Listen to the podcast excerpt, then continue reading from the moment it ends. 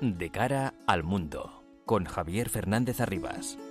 Las claves del mundo en tus manos.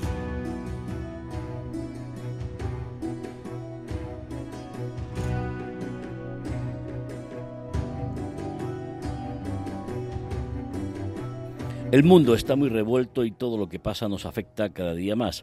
Son las 10 de la noche. Comienza de cara al mundo en la sintonía de Onda Madrid para analizar todo lo que ocurre en este bendito planeta llamado Tierra.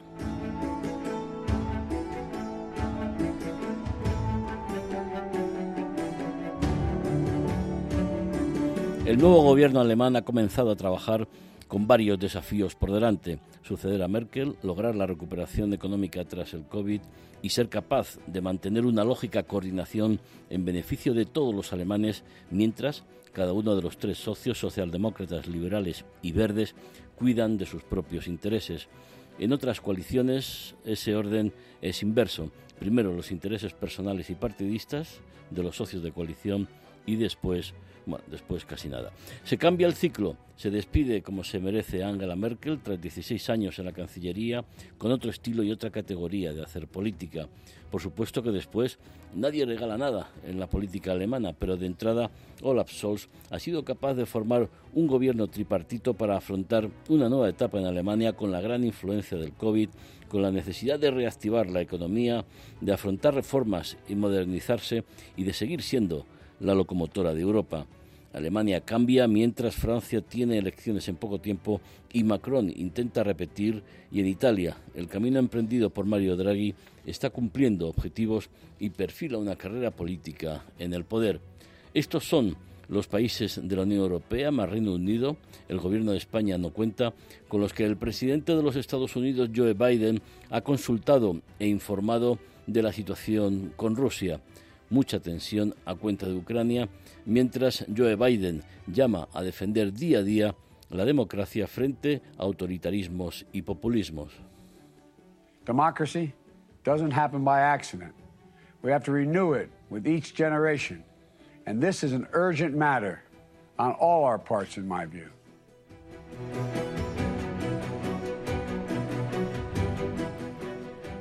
Sintonía de Onda Madrid de cara al mundo, les habla Javier Fernández Arribas con la asistencia técnica de Luder Mercado.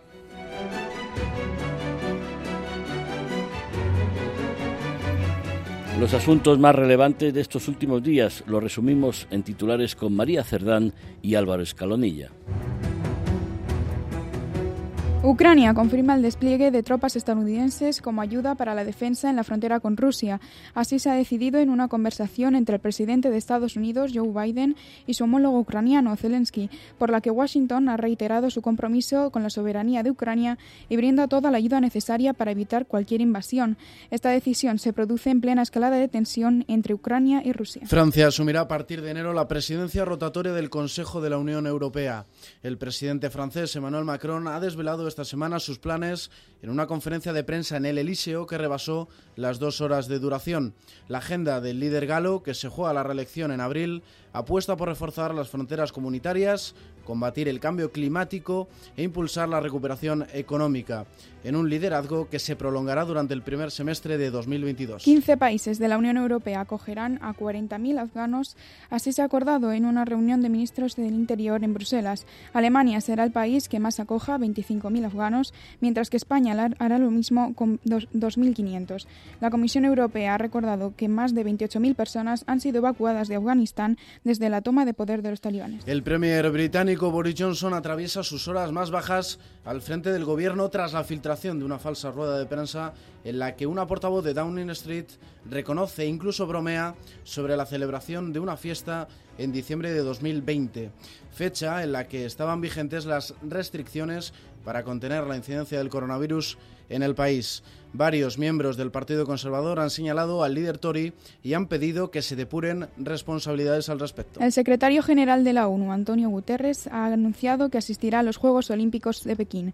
Estas declaraciones se producen en un clima de tensión por el boicot a la celebración de los Juegos en Pekín por Estados Unidos, Canadá, Reino Unido y Australia, por las violaciones de China de los derechos humanos. Francia también se suma a esta oposición y pide coordinación de la Unión Europea para realizar el boicot. China, por su parte, dice que estos países pagarán esta decisión. Las conversaciones con Irán para la reactivación del acuerdo nuclear se han reanudado esta semana a pesar de la falta de avances. Los diplomáticos europeos han exigido a Teherán propuestas realistas después de que la delegación iraní presentara la semana pasada una serie de medidas inasumibles. El ministro de Defensa israelí, Benny Gantz, se ha desplazado a Estados Unidos para convencer a la administración Biden para dar carpetazo a las negociaciones. Washington mantiene su apuesta por el diálogo. El primer ministro de Etiopía, Abiy Ahmed, vuelve a la capital del país tras haber estado dos semanas en el frente de guerra. Esta decisión se ha tomado por los avances de las Fuerzas Armadas etíopes sobre los territorios controlados por los rebeldes de Tigray. A pesar de ello, el primer ministro ha dicho que la guerra va a continuar hasta que sus enemigos se agoten. Como respuesta, el Frente Popular para la Liberación de Tigray ha anunciado que el ejército etíope está al borde de la derrota. Y unas 10.000 eh, personas se han visto obligadas a huir de la región occidental de Darfur como resultado de una nueva escalada de violencia interétnica en Sudán. Al menos 138 personas han muerto desde noviembre en enfrentamientos entre las etnias africanas y árabes, estas últimas respaldadas por las fuerzas de apoyo rápido, una rama de las Fuerzas Armadas encabezadas por Mohamed Haddam Dagalo alias Gemeti, el número dos del Consejo Soberano que mueve los hilos de la política sudanesa. Se suma así otro frente a la frágil transición política en el país africano. La justicia británica aprueba la extradición de Julian Assange a Estados Unidos. El Tribunal de Apelación de Londres ha recibido garantías de que el fundador de Wikileaks podrá presentar, preservar su salud.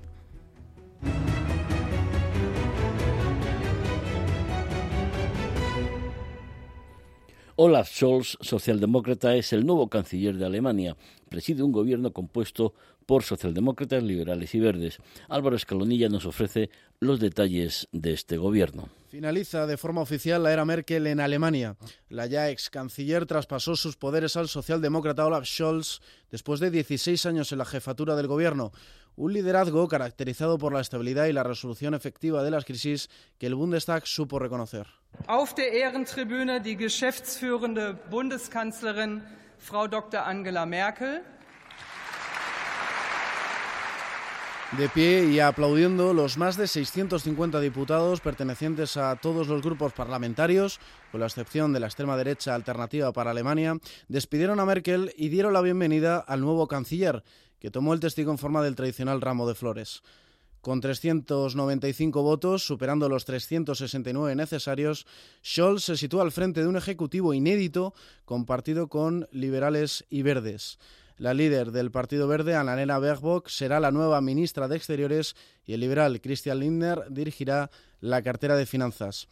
La coalición semáforo heredará los retos de la recuperación económica y la crisis sanitaria y tratará de salir adelante ya sin el histórico liderazgo de Angela Merkel. José Manuel Sáenz Rotko, profesor de Relaciones Internacionales de la Universidad Pontificia Comillas. Buenas noches. Buenas noches. Señor Sáenz Rotko, usted que es un experto en Alemania, ¿Qué valoración hace de la formación de este gobierno tripartito? Bueno, en primer lugar, creo que tendríamos que hablar de, un ejercicio de normalidad. Em, no hemos estado acostumbrados en Alemania a complicaciones en la creación de gobiernos. Algunas veces han tardado un poco más, otras veces un poco menos. Es la primera vez que tenemos un gobierno a tres. Em, hemos visto que las negociaciones han sido relativamente rápidas, también por las circunstancias de la crisis seguramente, que así lo requerían.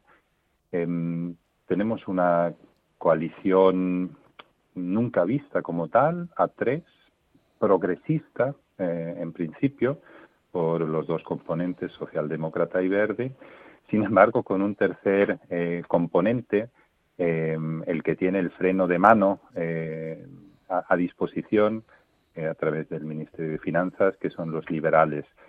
Una coalición, por tanto, em, con cosmovisiones ligeramente distintas entre sí, con expectativas distintas también, pero con la capacidad, como han demostrado, de llegar a un consenso en términos de programa para esta legislatura. Y, yo diría, por, cerrar esta respuesta relativamente larga a la pregunta, em, con la necesidad que tienen los tres de aguantar los cuatro años. Es una coalición diversa, Em, pero ninguno de los tres se puede permitir, en principio, desmarcarse eh, del compromiso adquirido. Qué bien hacen los alemanes eh, estas cosas políticas, ¿no? esa, esa transmisión de, poderes, esa despedida a Angela Merkel, creo que mm, demuestra una eh, política de, de, alta categoría. Hay, sin duda, una cultura política elevada en Alemania. Ha habido yo diría que como, como mínimo desde mediados de los años 60, desde los tiempos de Willy Brandt, hay respeto. Eh, como acabamos de escuchar, mm, todos los parlamentarios han sido capaces de aplaudir a Angela Merkel, de valorar su gestión con sus aciertos y sus desaciertos al frente del gobierno, con la excepción de un partido pues Mm, que, que, no deja de, ser tratado con un cordón sanitario por todos los demás en Alemania. ¿Era necesaria la alternancia después de tantos años de gobiernos conservadores, Helmut Kohl y Angela Merkel? Eh, bueno, eh, no olvidemos que Angela Merkel eh, ha, estado gobernando en coalición con partidos que no eran conservadores.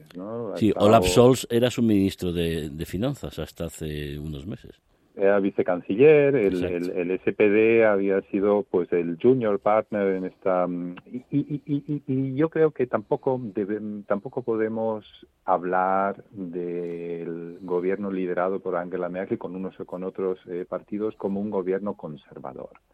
Ha sido un gobierno de centro y de hecho eh, la situación en su propio partido, en la CDU, que es el partido de centro derecha conservadora en Alemania, la situación desastrosa de ese partido ahora mismo, que sin liderazgo, sin, sin visión política clara, tiene que ver con que Merkel pues no defendía nítidamente valores tradicionales de su partido, sino tenía un enfoque pragmático muy de centro, con, con, muchas veces con tintes muy socialdemócratas y precisamente ese hecho le, le, le conservó en liderazgo tanto tiempo imposibilitó que la, socialdemocracia en Alemania pudiera cosechar buenos resultados. ¿Quién necesitaba votar socialdemócrata si la canciller ya defendía en parte esas posiciones? E, eso le ocasionaba también tensiones con sus socios eh, bávaros eh, en muchas ocasiones.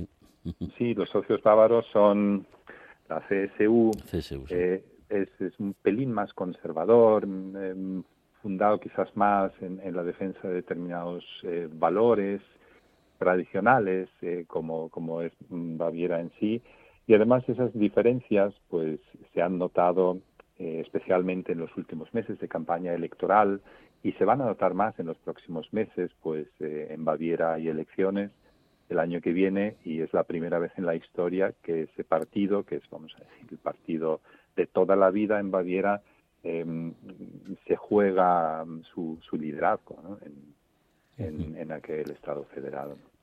La personalidad y experiencia de Olaf Scholz mm, son garantía para ser canciller, para poder coordinar bien este tripartito. Pues, Porque es, un candidato que nadie esperaba hace no muchos meses, por cierto. Es un candidato que yo creo que ni, ni siquiera él se esperaba. Lo, lo, lo, que acaba de pasar eh, porque hace pues escasamente seis meses partía de una intención de voto del 16%, ¿no? Pues ha tenido suerte, su oponente se lo ha puesto fácil, ha tenido también aciertos. Lo que sí es verdad es que él tiene mucha experiencia, ha sido largos años eh, alcalde de Hamburgo y ser alcalde de Hamburgo quiere decir dirigir eh, un Estado federado. ¿no? Alemania, es decir, presidente de, gobierno de un Estado federado, ha sido eh, vicecanciller, ha sido ministro, una cartera muy importante en el gobierno con Merkel, tiene experiencia. Em, personalmente creo que tiene dotes de liderazgo, un liderazgo similar al de Merkel, sin grandes eh, palabras, sin grandes emociones, con, un estilo que gusta en general eh, a los alemanes. Recordemos que Merkel cuando, cuando llegó al gobierno eh, hace 16 años eh, era considerada la, la creación de Helmut Kohl, mm, nadie le conocía, dudaba todo el mundo de su capacidad de liderar y lo ha demostrado. Yo creo que, Merkel, eh, digo que Scholz, pues puede tener las mismas perspectivas y probablemente el mismo acierto. Profesor Seth Rothko, ¿el liberal Lindbergh en finanzas será más flexible o aplicará sus conceptos de control presupuestario estrictos en, todos los niveles? Pues probablemente las dos cosas. Yo creo que, tendrá que sufrir una, cierta esquizofrenia, pues eh, desde el punto de vista de sus principios políticos, debería eh, ahorrar, no gastar más de lo que se ingresa, mantener un déficit eh, cero. Em, por otra parte, em, para hacer funcionar este gobierno, eh, que se ha propuesto, en fin, la transformación de la agenda de digitalización, avanzar en, en, la protección del clima, hacer sostenible la economía a través de la transición verde, pues con este programa necesita gastar. Em, yo creo que ahí está quizás uno de los elementos clave que definirá la, solidez y la estabilidad de este gobierno. la tensión entre el coste que tiene aplicar eh, el programa de 177 páginas que se ha presentado y la voluntad o la no voluntad de aquel que gestiona el dinero de, abrir las arcas y de poner el dinero a disposición. Ahí estaba pensando yo también en, en la Unión Europea. Por ejemplo, en un país como el nuestro, como España, a la hora de deuda, de déficit, de gasto, de fondos de recuperación, etcétera, etcétera. Claro, en lo que los eh, estados, bueno, en términos más generales, eh, se suele decir los, los del sur, a los que hay que incluir Francia, pues defienden la mutualización de la deuda, contraer deuda europea em, y responsabilizarnos entre todos por esa deuda, que ha sido un no-go para Alemania eh, desde siempre y también para Merkel y, y la coalición que ella lideraba, pero de la que participaba la socialdemocracia. ¿no? Eh, Olaf Scholz pues ha dejado entrever en los últimos meses que podría em, ser flexible en, en, en, hacer, en hacer perdurar en el tiempo lo que ya se está haciendo ahora mismo con el fondo de rescate, que es mutualizar la deuda. ¿no? Em, no tengo yo tan claro que Christian Lindner, es decir, que los liberales estén dispuestos a secundar esa visión pero bueno, eso, eso está por ver. Em, yo creo que la, la, coalición no, la coalición ha llegado a un acuerdo base para ser investida em, y ese acuerdo base tendrá que em, eh, expresarse en sus detalles sobre la marcha. Lo iremos viendo. Quizá en la que está un tanto descolocada es la líder de los verdes en la cartera de Asuntos Exteriores. Estoy pensando, por ejemplo, en, en la OTAN. ¿no? no tiene experiencia pero como decía el otro tiene buena tiene capacidad de aprender. Pues podemos quizás darle un voto de, confianza. Em, los verdes han querido asumir la cartera de exteriores em, consideran que la política de protección del medio ambiente transición ecológica eh, no es una política nacional o doméstica es eh, internacional necesariamente, porque el clima lo, es también. Por tanto, ejercitará em, de defensora de incrementar los estándares de protección medioambiental en los foros internacionales como ministra de Asuntos Exteriores. Em, ella no es una representante de los fundadores del movimiento ecologista y del Partido Verde en Alemania. Es una ecologista pragmática. Em, la ecología es parte de, un enfoque global de hacer política. No veo yo necesariamente una contradicción entre la pertenencia a su partido y em, una representación de, de, los intereses de Alemania en la OTAN en la línea en la que Alemania ha sido miembro de la OTAN en, las últimas décadas. Por cierto, Joschka Fischer hace pues dos décadas eh, fue ministro de Exteriores eh, por el Partido Verde y en fin. Y, mantuvo los conceptos básicos. Ni, se salió Alemania de la OTAN ni puso en duda eh, el mantenimiento de armas nucleares americanos en suelo alemán, etcétera. Profesor, eh, ¿este gobierno es bueno para la Unión Europea? Ya sé que hay que testarlo y que en el camino lo conoceremos, pero a priori, para el proceso de, Unión Europea, eh, Alemania va a seguir, tiene continuidad en este caso. Pues em, eh, el nuevo gobierno ha definido el papel de Alemania en la Unión Europea como ancla de estabilidad. En ese sentido, yo creo que el papel que desempeñará o que querrá desempeñar será de continuidad. De continuidad, buscando una Unión Europea cohesionada, fuerte, em, quizás un pelín más eh, autónoma, eh, Baerbock eh, ha dejado entrever que quisiera em, potenciar el papel de la Unión Europea en el mundo como actor. No es fácil, pero bueno, ahí está, está la voluntad. Yo creo que los demás socios em, pueden esperar una Alemania continuista, una Alemania que ha conseguido eh, a lo largo de los 16 años de Merkel rebajar las suspicacias de algunos de sus vecinos y, socios en, la Unión frente a ella en relación al liderazgo eh, que quería desempeñar. Yo creo que ha sido un liderazgo eh, constructivo, mm, beneficioso para todos y no me cabe duda de que eso vaya a ser también el enfoque de la política exterior alemana en relación a Europa en los próximos cuatro años. Una, última cuestión, profesor Sainz Rothko. Eh, se está comentando que Alemania podría recuperar las relaciones con Marruecos. Esto sería bueno para todos, ¿no? Sí, yo creo que, en fin, la, el, el impasse o el, paréntesis em, que hay ahora mismo por cuestiones coyunturales em, se cerrará. Dejará, no dejará de ser un, un, paréntesis. Eh, ninguna de las dos partes tiene ningún interés en que, que esta desaveniencia diplomática eh, se prolongue en el tiempo. Bueno, pues esto serán eh, negociaciones discretas que se llevarán a cabo detrás de, o sea, no a la vista de la opinión pública y supongo que en cuestión de semanas, quizás algún mes, pues se comunicará eh, el restablecimiento de las relaciones diplomáticas eh, completas y, la vuelta de los embajadores al lugar y esperemos que eso ocurra también con, España. Lo contaremos y lo analizaremos. José Manuel Sáenz Rotco, profesor de Relaciones Internacionales de la Universidad Pontificia Comillas, muchísimas gracias por estar con nosotros esta, esta noche y le emplazamos para siguientes ocasiones. Muy buenas noches. Muchas gracias, buenas noches. De cara al mundo. Onda Madrid.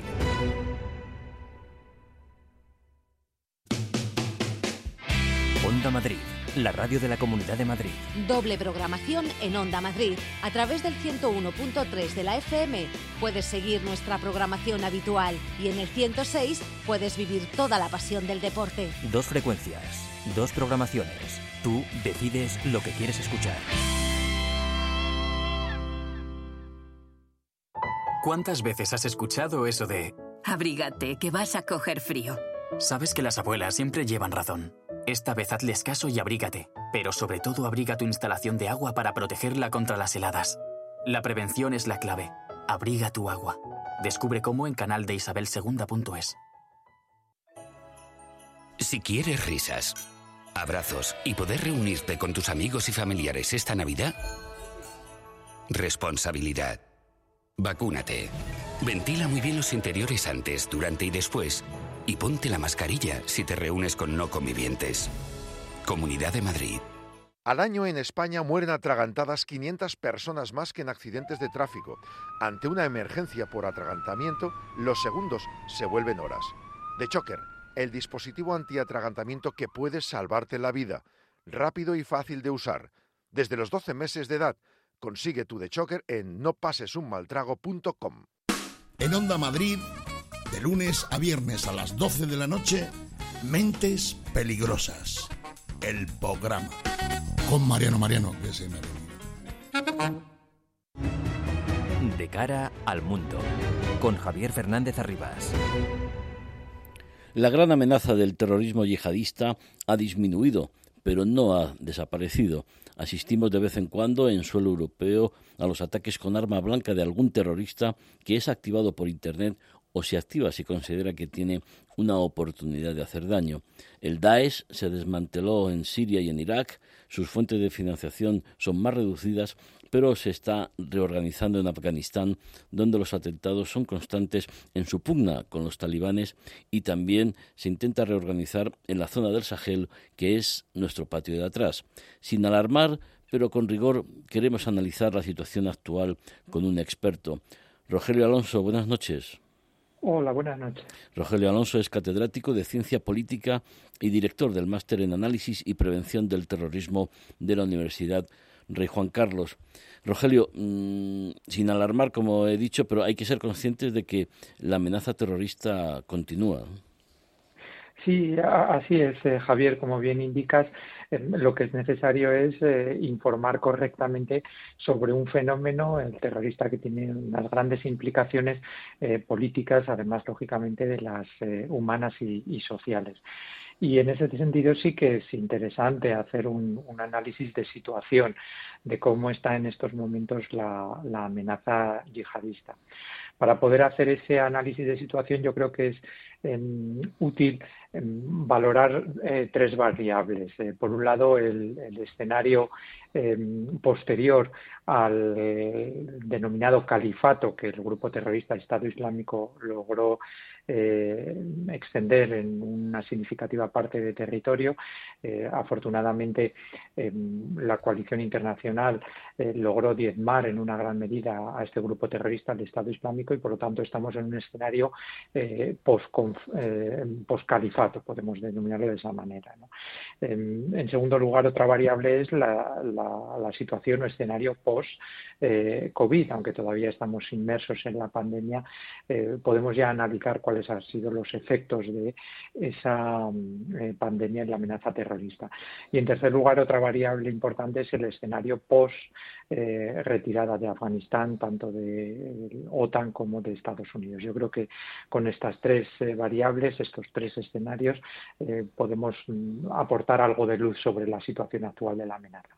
En Afganistán han cometido varios atentados tras la salida de las tropas internacionales, eh, el llamado Estado Islámico. ¿Piensas que puede haber un enfrentamiento de alto nivel entre Daesh y los talibanes o no tienen tanta capacidad el Daesh como para hacer frente a los talibanes?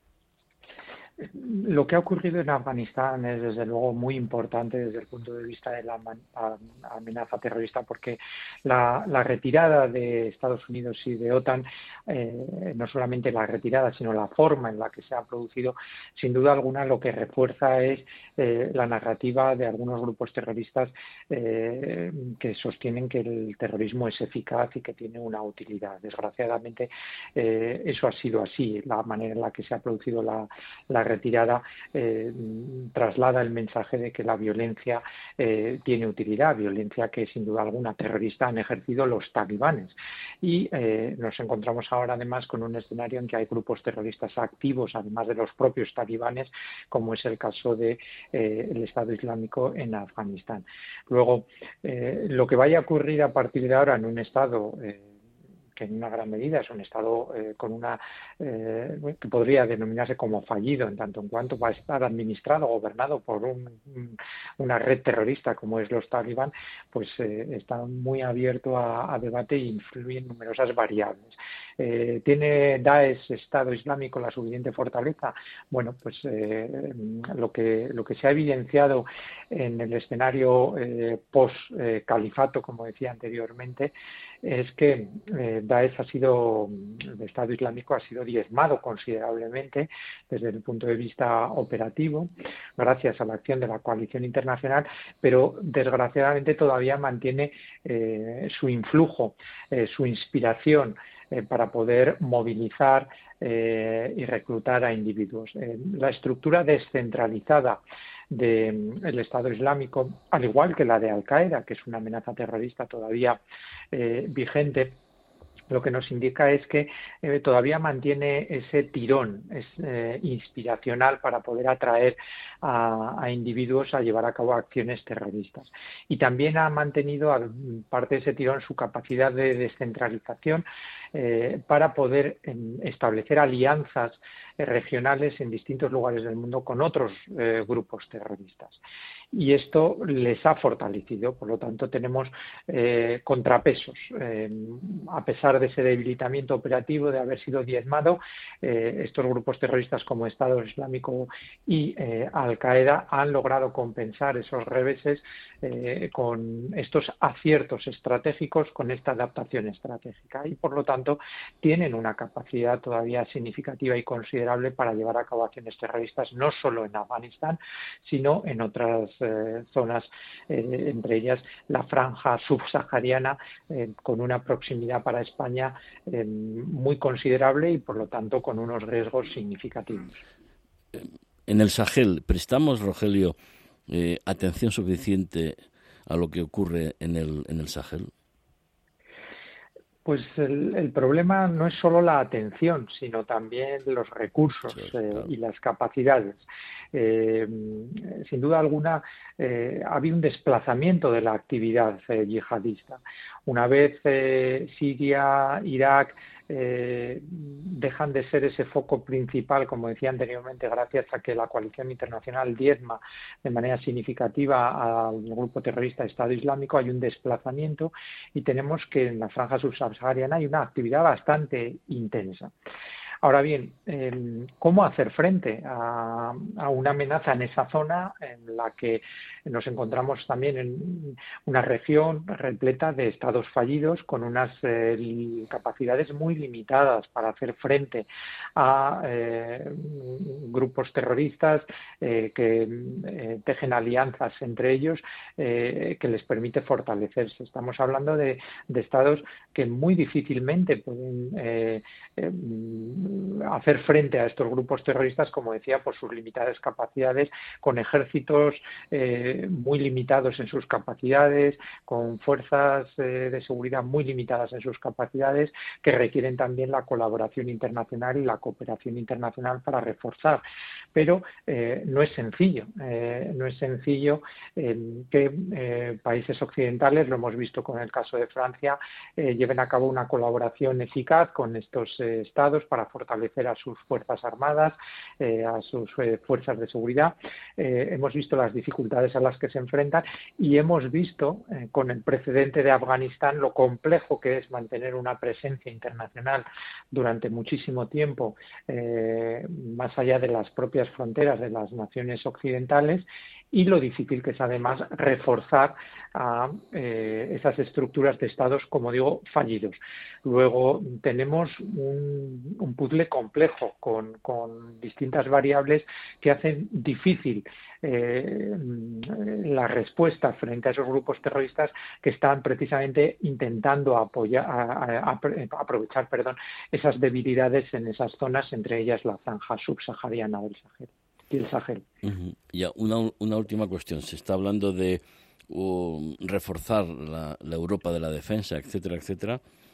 El Sahel sería uno de los focos fundamentales de que Europa debería destinar. Lo digo por has analizado perfectamente estados fallidos, las instituciones son débiles, los ejércitos están mal dotados, mal, mal formados, pero eh, la voluntad política de, los gobiernos europeos debería ser más fuerte a la hora de enfrentar esta situación.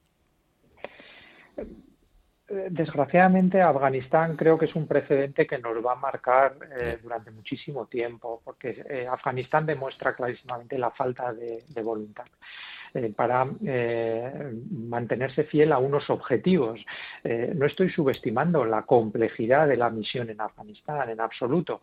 es de una gran complejidad, intervienen numerosos factores que dificultan muchísimo cumplir la misión en Afganistán. Pero no podemos olvidar que había una misión en Afganistán que tenía unos objetivos y esos objetivos se han abandonado. Eh, luego mm, debemos ser muy conscientes del el fracaso estratégico de no haber sabido eh, mm, ser fieles a la misión y a los objetivos que se planteaba esa misión de OTAN en Afganistán y por lo tanto mm, creo que no conduce a, ningún lado la autocomplacencia y el ignorar que no se ha sido capaz de eh, conseguir esos objetivos estratégicos, eh, insisto, eh, sin ignorar tampoco la complejidad de la misión. Y eso tiene una lectura y unas consecuencias para un escenario y una región como la que tú planteas, Javier. Que es nuestro patio de, atrás. Exactamente. si desestabilizan Marruecos o Argelia o Mauritania o, Túnez, bueno, la situación sería catastrófica para Europa. Exacto, exacto. Es evidente que mm, hay una proximidad geográfica, es evidente que además eh, tenemos una eh, una situación compleja y delicada en cuanto a las relaciones con, Marruecos, un país eh, que eh, es importante como vecino, sin duda alguna, en la cooperación antiterrorista, pero que al mismo tiempo lleva a cabo acciones hostiles como las que ha llevado a lo largo de este año a través de esa apertura de, y ese lanzamiento de, de seres humanos para invadir el territorio español, ¿de acuerdo? Luego eh, hay un equilibrio muy complicado y hay una vulnerabilidad, sin duda eh, alguna. Y, em, como decía anteriormente, el precedente de Afganistán eh, nos marca, nos marca porque tenemos un precedente muy claro de una falta de voluntad para intentar cumplir unos determinados objetivos. Hemos visto también en el pasado, hay otro precedente que nos marca, como es el de em, la tardía respuesta frente al Estado Islámico.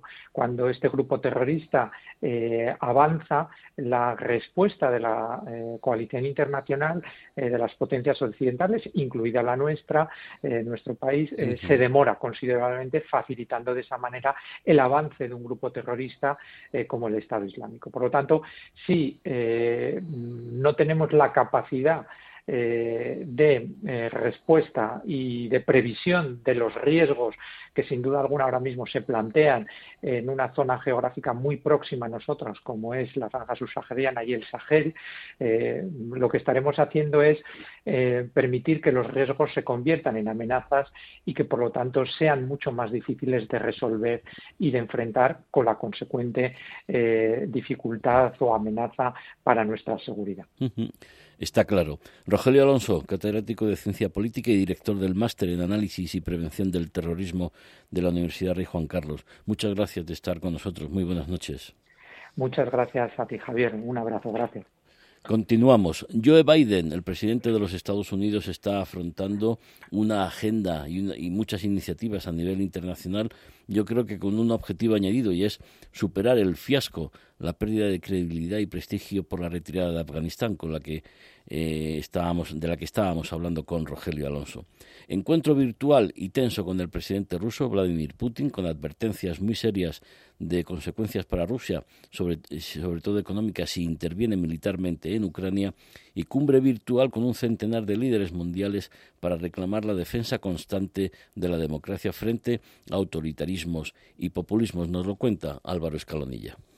El presidente de Estados Unidos, Joe Biden, ha iniciado la cumbre de la democracia, una cita telemática que pretende ser un punto de encuentro entre los países con sistemas democráticos, celebrado en mitad de un periodo de evidente retroceso del modelo en todo el mundo. Democracy doesn't happen by accident. We have to renew it with each generation. And this is an urgent matter on all our parts, in my view. La democracia no ocurre por accidente y hay que renovarla con cada generación, expresó Biden en el discurso de inauguración. Un discurso en el que también reconoció que la democracia estadounidense ha estado expuesta a una seria amenaza. Centenares de estados y organizaciones estuvieron presentes el jueves en la reunión que durará hasta el viernes, aunque más eh, que por las presencias, la cumbre ha destacado más por las ausencias. Estados Unidos no ha contado con China ni Rusia en un claro intento de reforzar el bloque y marcar su área de influencia. De cara al mundo. Onda Madrid.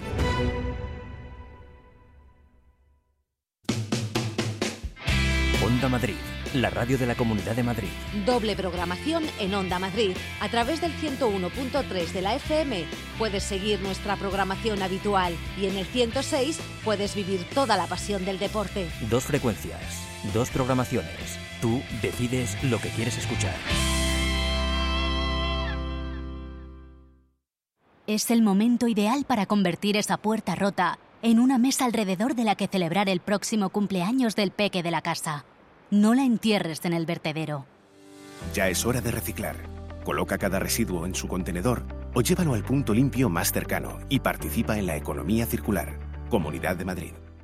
¿El frío no te deja descansar? El problema son las ventanas. Con Ventanas MS convertirás tu casa en un hogar. Más info en msventanas.es. MS más que ventanas. Aísla más que las paredes. El partido de la onda con el deporte madrileño. Este sábado abrimos el apetito del derby del domingo con dos grandes partidos. El Getafe quiere seguir sumando puntos en Vitoria y el Fuenlabrada reencontrarse con la victoria en Burgos.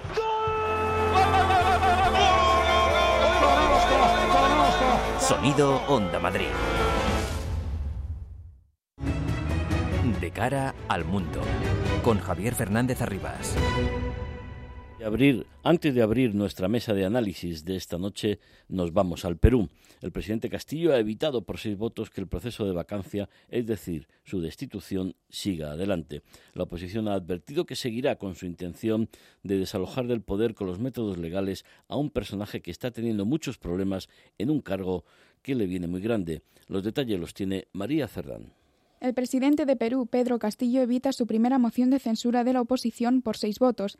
La iniciativa, que perseguía declarar a Castillo incapaz moral permanente, no ha conseguido los votos necesarios en el Congreso para que la moción se llevase a cabo. Han votado a favor 46 congresistas, en contra 76, cuatro abstenciones. Consecuencia, no ha sido admitida la moción de orden del día del pedido de vacancia de la presidencia de la República. Para aprobar la moción se requerían 52 votos a favor, pero solo 46 han mostrado su apoyo. Pedro Castillo mantiene así el cargo en la presidencia de Perú, al menos hasta dentro de tres meses, cuando el Parlamento podrá intentar de nuevo la destitución del jefe del Estado. La congresista impulsora de la propuesta, Patricia Chirinos, del partido Avanza País, ha defendido en el Pleno de la moción de censura.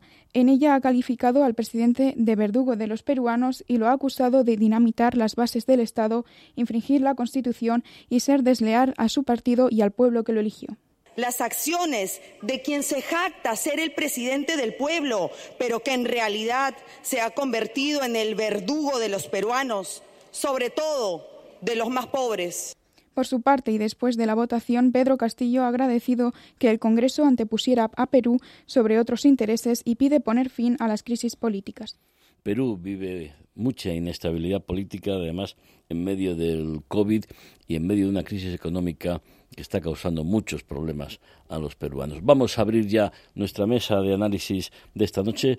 Pedro González, hoy en el estudio. Muy buenas noches. Buenas noches, Javier. Santiago Mondejar, analista y consultor. Muy buenas noches.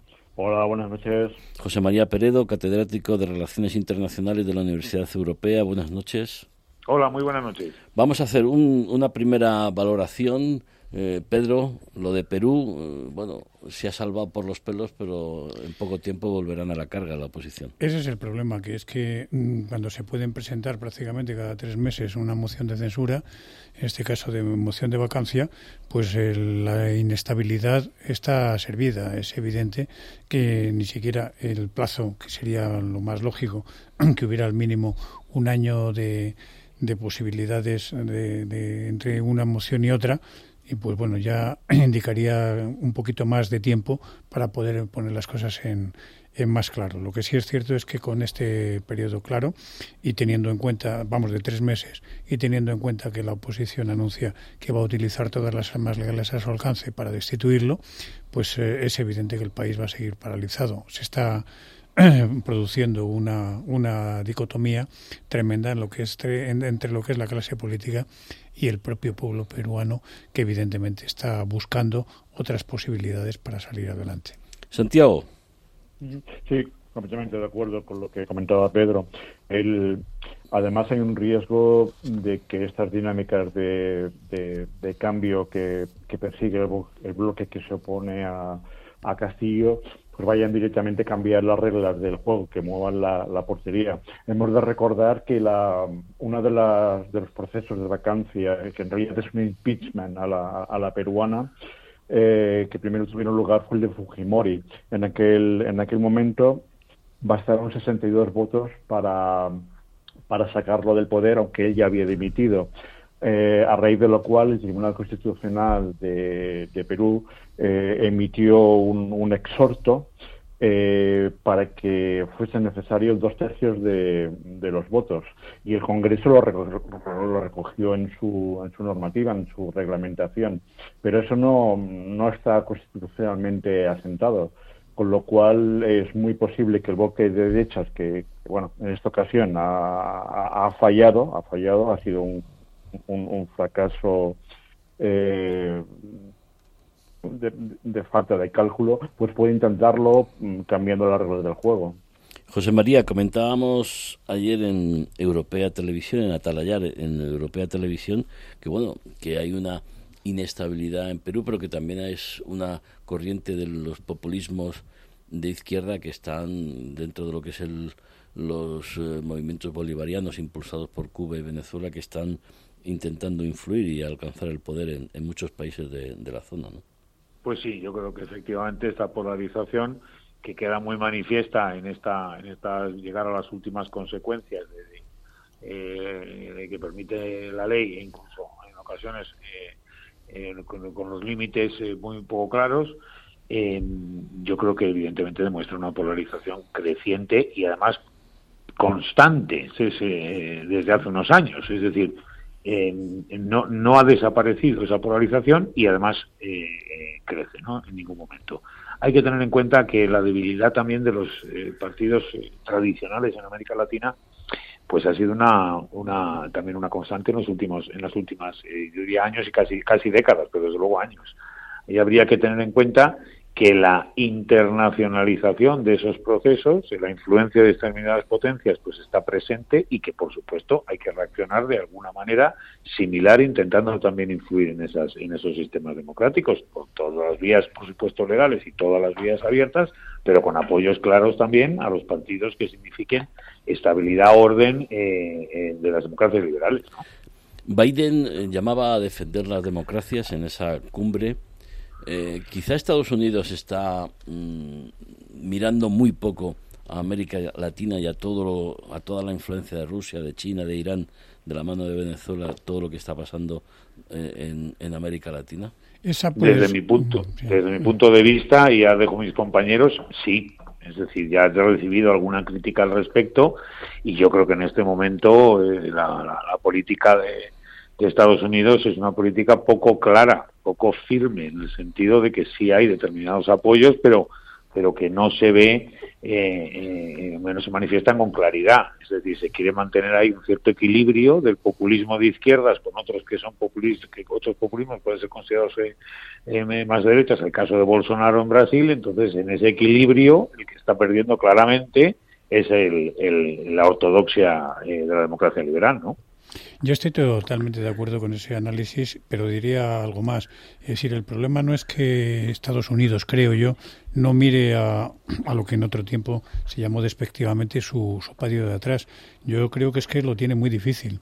Lo tiene muy difícil porque ahora mismo tiene muchísimos frentes abiertos y lo que es cierto es que, digamos, los, la polarización de izquierdas está apretando mucho las clavijas y teniendo en cuenta que tiene otros frentes clarísimamente, como los que está el de China, por supuesto, es el más importante de ellos. Ahora se le ha abierto naturalmente otro más o se está agrandando más el, el que tiene con Europa y entonces yo creo que está manteniendo un cierto compás. Pero mm, yo creo que no hay que olvidar determinados gestos y detalles. Por ejemplo, una de las cosas que a mí me llama mucho la atención y que nos afecta directamente es que antes Estados Unidos por lo menos en una etapa muy larga, eh, prácticamente, mm, aparte de su propia política respecto de Iberoamérica, miraba mucho mm, lo que hacía España y de alguna manera le servía eh, para Mm, digamos, tener mayor información y además mediar donde ellos no podían mediar por diversas razones. ¿no?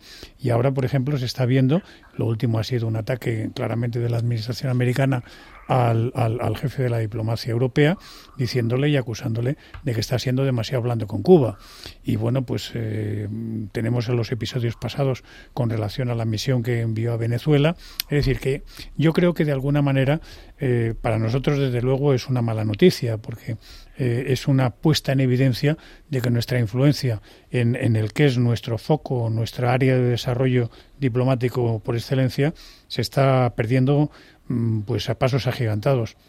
Y por otra parte, pues lo que lo que digo que evidentemente lo que se ventila en, en, América Latina, en Iberoamérica, es bueno pues algo mucho más fuerte que será pues probablemente una confrontación de, de guerra fría donde Iberoamérica desgraciadamente puede ser uno de los escenarios más calientes. Santiago, eh, tú has vivido muchos años en, en Londres. Hemos conocido esta mañana que el Tribunal de Apelación británico ha aprobado la extradición de Julian Assange, ¿eh? WikiLeaks. ¿Cómo, ¿Cómo valoras a Estados Unidos? Eh, ¿Cómo valoras esta, esta decisión? Es, de hecho, a ver, yo, creo que es de, de hecho una, una sumisión del sistema judicial británico a, a, los intereses norteamericanos. Yo creo que el caso en España, por ejemplo, no hubiera no hubiera prosperado, porque no hay elementos para para um, soportar ese, darle soporte o respaldar esa, eh, eh, esa extradición. Desde el punto de vista mm, británico, pues no, no hay, no hay, no hay, no hay nada de sustancia como como para hacer un correlato entre lo que de lo que se le acusa y, y de lo que realmente este hombre pues ha hecho en, en el Reino Unido o está incluso en el sistema eh, en el Código Penal británico. Eh, a ver, el tipo es un, es un tipo muy peculiar, un tipo muy, muy, muy peculiar, que ni siquiera es británico, es australiano. Eh, no se ha hecho ningún amigo en el, en el, Reino Unido y al contrario, se ha hecho muchos enemigos en, todo el mundo porque como consecuencia de las filtraciones de Wikileaks, pues murieron personas, básicamente murieron gente que habían ayudado a, a los a los ejércitos que estaban en, en Irak, eh, facilitando nombres, apellidos, direcciones y familiares, con lo cual eh, él no es, eh, dista mucho de ser un, personaje heroico. luego tiene, tuvo también un problema con unas relaciones sexuales con varias mujeres suecas que le denunciaron, aquello no llegó a nada por toda una serie de cuestiones, todo muy, muy complicado y muy enrevesado pero en sí la justificación para la extradición, pues la verdad es que mm, a, mí me cuesta verla. Eh, Ucrania, eh, ha habido esa reunión virtual entre Putin y, Biden. José María, ¿piensas que, que, están abocados al diálogo sí o sí porque un, un enfrentamiento militar sería de repercusiones incalculables y o si hubiera una intervención militar rusa, las sanciones económicas de Estados Unidos y de la Unión Europea tendrían una, una gravedad bastante elevada para los intereses rusos. Yo creo que la, la, crisis abre una oportunidad. En este caso, este tópico que ya hemos oído tantas veces, creo que está sobre la, sobre la mesa de la negociación. En primer lugar, la diplomacia ha cobrado un protagonismo extraordinario eh, y, va a sustituir muy probablemente a, esa, a esa escenificación de la Fuerza Armada rusa en Rusia hay que decir que, entre otras cuestiones, primero las sanciones que se han eh, advertido como muy duras y son en distintos sectores, se producirán en distintos sectores, eso puede que eche naturalmente atrás a, Rusia, es una respuesta hasta cierto punto diplomáticamente contundente, pero en segundo lugar también hay que recordar que en Rusia, eh, para una intervención, cualquier planteamiento de una intervención armada eh, prolongada en el tiempo, eh, tiene el recuerdo también de, Afganistán y la caída de eh, consiguiente o subsiguiente del, régimen soviético. Es decir, eso todavía eh, pesa, no es equiparable, por supuesto, y tenemos la idea de hacia dónde podría conducir un enfrentamiento de esa naturaleza, probablemente más a lo que ha sido el enfrentamiento en Ucrania en las provincias orientales. ¿no? Pero bueno, en cualquier caso, eso es una hipótesis, un riesgo que existe, pero yo creo que mitigado en este momento por la acción diplomática y esa primera reunión. Sí, Pedro, porque yo no veo a Alemania sin gas ruso este invierno para calentarse. Bueno, evidentemente que las, las, las presiones y, y sobre todo la, la actividad diplomática va a ser, digamos, que incesante y muy intensa y es elemental que es que, que se arbitre una solución que de otra manera pues desembocaría en algo bastante desagradable para todos. Yo creo que naturalmente ha habido la escenificación, como decía José María, de digamos de dos superpotencias que se ponen muy muy frente una a la otra con amenazas muy serias. El caso de Estados Unidos diciendo que bueno que serían unas sanciones nunca vistas y voy a decir como dando por sentado de que serían absolutamente terribles. Y la exhibición de, de Rusia por otra parte que bueno que también viene precedida de, de, una política que es bueno pues de siempre ir arañando viendo testando cuál es el, el, el estado de ánimo del adversario y bueno no olvidemos que todavía sigue coleando el que en 2014 testó y se dio cuenta que el adversario no iba a reaccionar demasiado hasta el punto que bueno que se ha anexionado Crimea y eso sigue ahí y, bueno pues hay que tener una cierta desconfianza respecto de, de, lo que pueda terminar haciendo Putin no solamente porque haya un panorama geopolítico más o menos que le disuada de ello sino porque bueno hay a veces pulsiones eh, personales y humanas cuando sobre todo cuando tienes capacidad para apretar lo que se llama vulgarmente el, el botón nuclear que pueden naturalmente cambiar el curso de la historia. Santiago, ¿piensas que las cuestiones económicas son suficientemente disuasorias para que la diplomacia pueda actuar y, rebajar la tensión? Eh, no, no lo creo en absoluto. A ver, parte de lo que lo que está ocurriendo en, en Ucrania es un posicionamiento firme por parte de Putin, al que hay que entender eh, la visión eh, que le impulsa a hacer todas estas cosas. Fijaos que en 2003 hubo una cosa que se llamó el, protocolo de, de COSAC, eh, mediante el cual se presentaba una propuesta para solucionar el problema de Transitania, que todavía no se ha resuelto, a cambio de que la minoría de, de transitana pues tuviera una capacidad de veto para impedir que Moldavia accediese a la Unión Europea y por extensión a, a la OTAN. Eso es lo que quiere, eso es lo que quiere Putin. Putin quiere eh, conseguir que la zona del, del, Donbass tenga capacidad y agencia política propia para impedir que Ucrania se, se sume a la Unión Europea. Y de hecho, a la OTAN. Eh, visto, visto lo que lo que ha dicho Sullivan eh, en las reuniones con, con los rusos, ya lo ha conseguido, porque Sullivan ha venido a decir que bueno que están abiertos a que la zona del Donbass pues disponga de, de, autonomía y capacidad política propia bajo la influencia rusa. Con lo cual, eh, el, tema de las sanciones pues es un, eh, es un poco casi casi académico en, en este con, contexto. Eh, creo que básicamente Putin en, en, esta ocasión se ha salido con la suya y el asunto de, de las posibles sanciones o el cierre de, del Nord Stream 2, pues esto es un es, es algo que no que sencillamente no, no, va, no va a ocurrir porque todavía le daría más poder a, a Putin. Nos queda un minuto, minuto y medio. Os pido un titular sobre el nuevo gobierno en, en, en Alemania. Bueno, pues el mío sería que estamos expectantes de que el señor Scholz sea capaz de no solamente de continuar la política de Merkel, sino profundizarla, hacer verdaderamente más fuerte a Europa, lo cual no quiere decir que sea menos fuerte Alemania y que naturalmente lleve a cabo las reformas que necesita la Unión Europea para ser la potencia que, por cierto, el presidente francés anunció que quiere en su próximo eh, seis meses de mandato como presidente en ejercicio del Consejo Europeo importante, importante declaración de, de, de Macron que no debemos eh, olvidar. José María, tu titular. Yo creo que es un ejemplo, yo creo que es un ejemplo, Alemania ha dado un ejemplo extraordinario al entorno europeo y global de cómo se hace una transición eh, centrada en partidos todos ellos europeístas, con una salida de una figura muy importante como es Angela Merkel a partir de la negociación entre distintas fuerzas eh, eh, que son capaces de ponerse de acuerdo, tan distantes como pueden ser los liberales y los verdes en algunos aspectos. Uh -huh. Ejemplar. Nos hemos quedado sin tiempo, Santiago. Eh, la semana que viene eh, te toca. Santiago Mondejar, José María Peredo, Pedro González. Muchas gracias, muy buenas noches. Buenas noches. Muchas gracias. Todos. Gracias.